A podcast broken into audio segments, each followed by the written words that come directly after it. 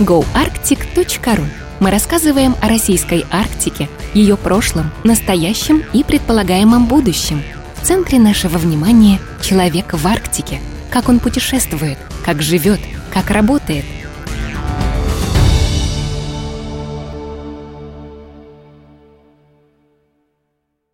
Олени идут в лес. Мы привыкли считать северного оленя символом тундры, ее огромных просторов. Здесь выпасаются многотысячные стада этих ветвистоногих красавцев, которых иногда называют «цветы тундры». Да, трудно представить наши тундры без оленей, как и без островерхих чумов, кочевого жилища, пастушеских семей. Но мало кто знает, что северное оленеводство зародилось не в тундре, а лесной зоне Центральной Азии – Прошло не менее тысячи лет после домашнивания оленей, когда их стада стали осваивать тундровые пастбища. Сегодня принято считать, что на территории Евразии есть два направления оленеводства – тундровое и таежное – при этом тундровое оленеводство из локального ответвления за короткий исторический период превратилось в самостоятельную, многочисленную и нередко в единственную из существующих отрасль традиционного природопользования вплоть до берегов Чукотского моря. Лесное оленеводство сохранилось, но заметно южнее, в лесной полосе Дальнего Востока и Сибири. Пока таежный северный олень использовался в качестве транспортного средства и тягловой силы, пока в нем была потребность у охотников, рыбаков, перевозчиков груза и почты по бескрайним северным просторам, у отрасли было будущее. Но времена меняются вместе с потребностями человека. Продукты охоты и рыболовства стали добываться в гораздо меньших объемах. Как следствие, упала потребность и в ездовых оленях, что усугубилось появлением вездеходов и мотонарт. А еще в лесном оленеводстве возникла кадровая проблема. Перестала быть престижной профессия пастуха. Молодежь игнорировала дело предков, предпочитая чуму и палатки, квартиры в поселках и городах, даже будучи безработной. На многочисленных съездах и собраниях коренных малочисленных народов, производственных совещаниях, научных конференциях звучало тревожное «лесное оленеводство исчезает». Прогнозы науки были тоже малоутешительны. Если не изменится отношение к лесному оленеводству, спасать через 5-10 лет будет некого. Отрасль исчезнет. Кто-то говорил, невелика беда, ведь основная масса продукции поступает из тундрового оленеводства. Здесь работают многочисленные и самые квалифицированные кадры оленеводов. Но и тундровое оленеводство испытывало немало проблем, сложнейшая из которых – дефицит пастбищ особенно в ведущем регионе мирового оленеводства – Ямало-Ненецком автономном округе. Но дальше разговоров, проектов и невыполняемых программ дело спасения лесного оленеводства не трогалось с мертвой точки, которая постепенно превращалась в точку невозврата.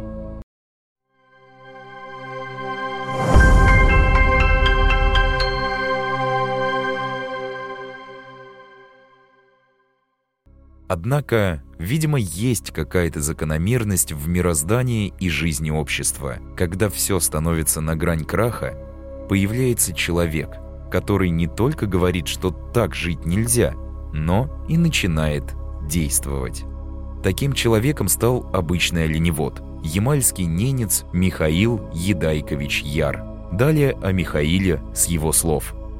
Родился в семье оленеводов, четвертым ребенком – были еще пять братьев и сестра. Мать умерла рано, росли с отцом. Он так и не женился, так как я был против, категорически, до припадков против. Теперь-то сам, став отцом, понимаю свою мальчишескую глупость и эгоизм. Жить в тундре без женщины, да еще с большой семьей, это врагу не пожелаешь.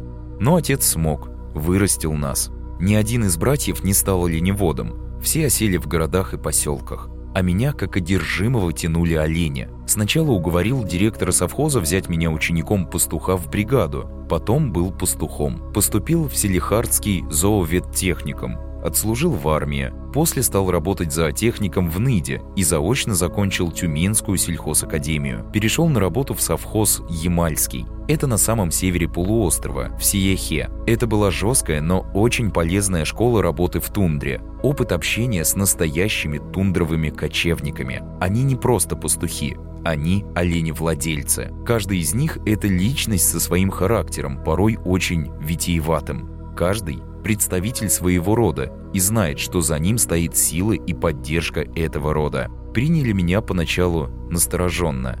Присматривались. Пришлось проявить характер, особенно при закупке оленей, нелюбимым для тундровиков в процессе. Но всегда старался действовать не только жестко, но и с пониманием ситуации – с учетом материальных возможностей кочевника. Сейчас, оглядываясь на собственный опыт, могу утверждать, что в тундре капиталистические отношения не должны существовать. И это не политика, это реальная жизнь. Материальное расслоение в тундре – не большевистская задумка, а реальная экономическая данность, существующая сотни лет – но если до советской власти богатые оленеводы в известной мере были тундровыми банками, субсидировали бедняков, то сегодня их роль на пастбищах чаще отрицательная. Они занимают лучшие пастбища. Малооленные боятся к ним подходить со своими стадами, а если стада смешаются, богатый начинает диктовать условия, когда проводить вылов оленей, каком месте и на каких условиях. А уж про хищническую эксплуатацию пастбищ многооленными знают все.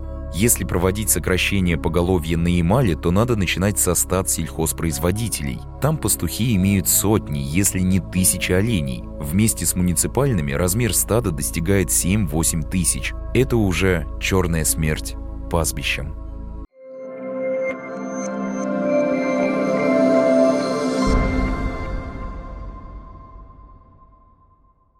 Вторую школу руководителя Михаил прошел, когда организовал на полуострове Ямал первое общество с ограниченной ответственностью в оленеводстве – Северное оленеводческое хозяйство Ямал. В него вошли частные оленеводы севера полуострова, которые испытывали серьезные трудности со сдачей оленей на мясо. Существующие в районе организации принимали мясо от частников в последнюю очередь, сильно занижали заготовительные цены. Тундровикам хранить заготовленное мясо было негде, вот и соглашались на такие невыгодные условия. Михаил договорился с заготовителями принять оленей в район фактории Паюта на железной дороге Обская-Баваненково.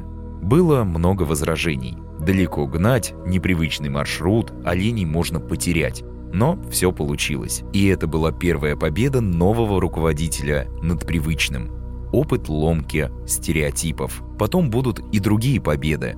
Но этот эксперимент был определяющим для формирования характера будущего тундрового бунтаря. К тому времени у самого Михаила с женой было довольно большое собственное стадо, и стал возникать вопрос, где его пасти. На Ямале свободных пастбищ давно не было, все поделено. Можно было, используя административный ресурс, потеснить кого-то из сторожилов тундры, но такой подход авторитета бы Михаилу не добавил, да и не в его это было характере. Он сам не раз защищал малооленных и слабых оленеводов от богатеев, и за это его уважали и побаивались. Но сложившуюся ситуацию надо было менять кардинально и не совсем обычным способом. Идея перегнать стадо тундровых оленей на юг, на пустующие лесные пастбища, родилась не вдруг. Долго Михаил ее обдумывал, взвешивая все «за» и «против». Искал совета у бывалых оленеводов. Увы, идею почти никто не поддержал. Более того, многие были уверены, что после перегона олени не приживутся в новых условиях. Убегут снова в тундру или их съедят хищники – гнус и браконьеры – даже родной брат кричал «Ты потеряешь стадо, останешься безоленным». Но решение было уже принято, и отступать было поздно. Начался перегон стада в Надымскую лесотундру. Для Михаила было очень важно, что его поддержала жена Соня. Она родом из западных немцев, Вылка, но семья уже давно кочевала по Ямалу. Рано лишилась отца – Мать так и не вышла замуж, и Соне с детских лет приходилось не только выполнять женскую работу, но и ловить оленей и ездить на дежурство в стадо. Выучилась на медика и снова в тундру. Разъездным фельдшером. Была порой единственным акушером на всю Сиехинскую тундру. Днем и ночью спешила на выручку больному. Ее знали и любили в тундре. И потому ей было еще страшнее, чем мужу покидать привычный быт, родственников и друзей, отправиться в края, где не ступала ее нога.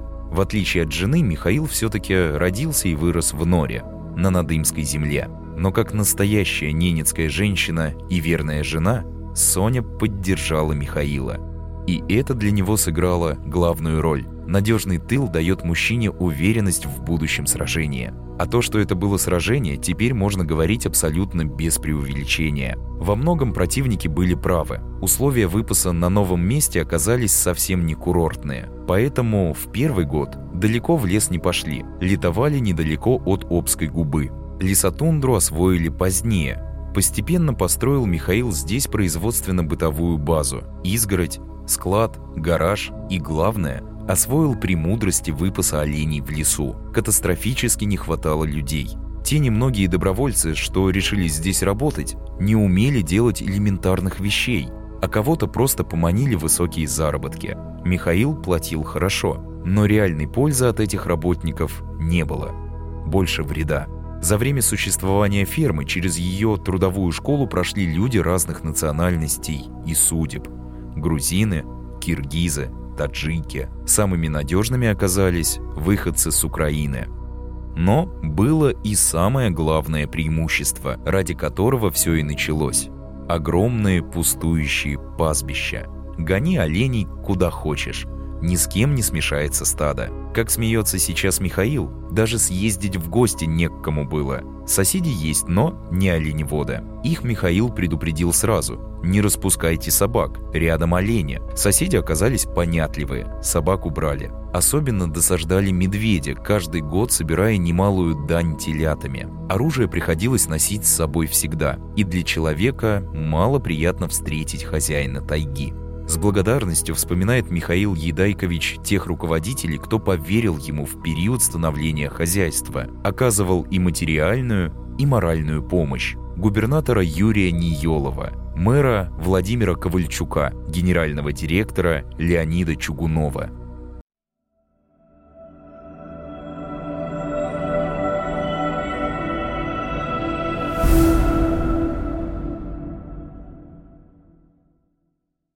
Поголовье оленей росло, и к Михаилу стали обращаться за племенными оленями из различных регионов. Надо сказать, что он не замыкался только на хозяйственных вопросах, но и был участником многих конференций, съездов и совещаний по оленеводству. Был и у скандинавских оленеводов. Нередко выступал с высоких трибун, не всегда нелицеприятно для руководителей агропрома округа, но всегда справедливо и честно. На этих собраниях к нему подходили и просили продать оленей. Михаил всегда детально разбирал необходимость продажи оленей, изучал маршрут и условия перегона или перевозки, и, конечно, сам участвовал в них. Ямальских оленей приняла Таймырская, Ханты-Мансийская и Венкийская земля. Не всегда удавалось сохранить перемещенных оленей, и Михаил сделал совершенно однозначный, хоть и суровый вывод. Прежде чем завести наших, Посмотрите, почему исчезли ваши олени. Если вы не сберегли своих, то как сохраните чужих, ямальских? По глубокому убеждению Михаила, основа успешного оленеводства – люди. Здесь достовернее будет перейти к прямой речи.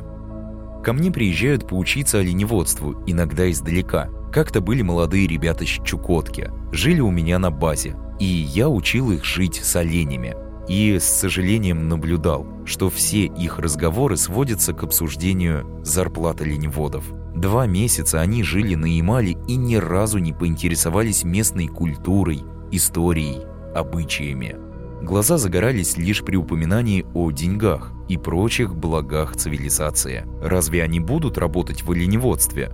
Деньги, конечно, в нынешние времена важны, но не важнее самого оленя. Наши, ямальские, пока не теряют кровной связи с оленем, живут с ним, независимо, платят им за это или нет. Но и среди ямальских оленеводов снегоходы, квадроциклы, телевизор и прочий культурный тренд становится преобладающим. Ездовых оленей все меньше, нарты мало кто делает, покупают. Женщины, как только поставят чум, садятся не за шитье, а устанавливают тарелку и часами смотрят сериалы. Когда такое было в тундре? Михаил Яр считает, что если не возродить лесное оленеводство, то и тундровое также обречено на исчезновение. Это вопрос времени. И оттуда уйдут люди, если не поменять технологию, сделать ее близкой хотя бы со скандинавской. Скандинавская система имеет тоже немало проблем, но она более адаптирована к современному образу жизни, не испытывает недостатка в оленеводах. Там никогда не было колхозов и совхозов, только частное хозяйство. Один олень – один хозяин. Только такая формула сохраняет оленеводство. А в сельхозпредприятиях олень обезличен, как бы ничей. Почти всю продукцию на Ямале производят частные хозяйства. Сельхозпредприятия лишь скупают выращенные частниками, да получают многомиллионные дотации, на которые и существуют. Если сокращать поголовье оленей на Ямале, то надо начинать с сельхозпредприятий. Все пастухи в них имеют собственных оленей и безработными не останутся. А вот пастбища разгрузятся. Поселковые жители, как и ранее, обслуживают оленеводов – шьют одежду, чумовые покрышки, обувь, делают нарты и упряжь. Все это пользуется спросом. Благо навыки у многих поселковых еще не утеряны, и в сохранении оленеводства они заинтересованы не менее кочевников.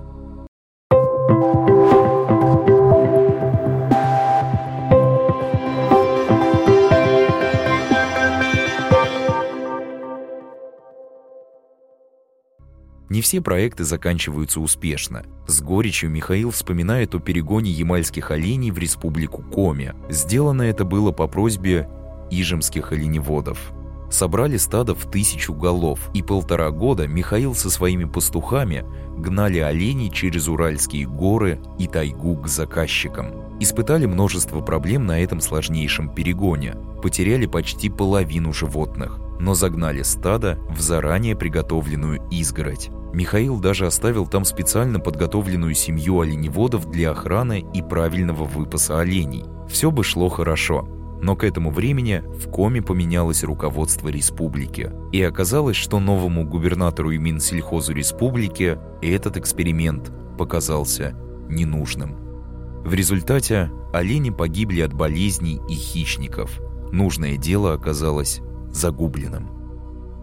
Два года назад Михаил по поручению Международной ассоциации «Оленеводы мира», членом президиума которой он является, начал эксперимент по переселению безоленных семей ямальских оленеводов в Камчатский край. Необходимость в таком переселении возникла не сразу. Как я уже говорил ранее, во многих оленеводческих регионах существует острейшая проблема дефицита кадров-пастухов. Причины этого неоднократно обсуждались и учеными, и чиновниками. Но действенного решения так и не найдено до сих пор. Молодежь бежит из тундры и тайги. В то же время на Ямале несколько десятков семей потеряли оленей в результате стихийных бедствий, а восстановить поголовье им уже невозможно из-за острого дефицита пастбищ. Поскольку высококвалифицированные пастухи и чумработницы остались без дела, возникла идея предложить им поработать в другом регионе. Согласились далеко не все – но тем, кто решился, была предоставлена материальная помощь, организован авиаперелет вместе с чумами и оленегонными собаками. И всей этой непростой работой руководил Михаил Яр. Для этого пришлось ему несколько раз летать на Камчатку, решать возникающие проблемы. Еще один эксперимент начался в прошлом году на Ямале – организация оленеводческих ферм в лесной зоне – Цель – перегнать часть оленей с перенаселенных тундровых пастбищ в изгороде и организовать там выпас по новой технологии. Для этого по грантам были выделены значительные бюджетные ассигнования, пока эксперименты фермы существуют в двух районах – Надымском и Тазовском. Если их работа окажется успешной, освоение лесной зоны оленеводами продолжится и в других районах округа. Главным консультантом проекта является все тот же Михаил. Подобраны оленеводы, построена изгородь, получены первые телята. Ученые и специалисты округа внимательно следят за этим экспериментом. От его результатов во многом зависит будущее ямальского оленеводства. Образно говоря, тундровые домашние олени возвращаются на свою историческую родину – в тайгу.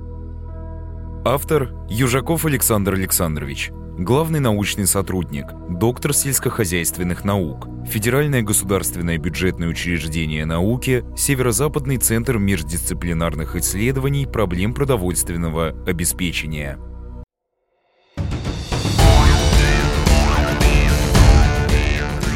Слушайте наши выпуски и читайте новые статьи на goarctic.ru. Портал ведется проектным офисом развития Арктики.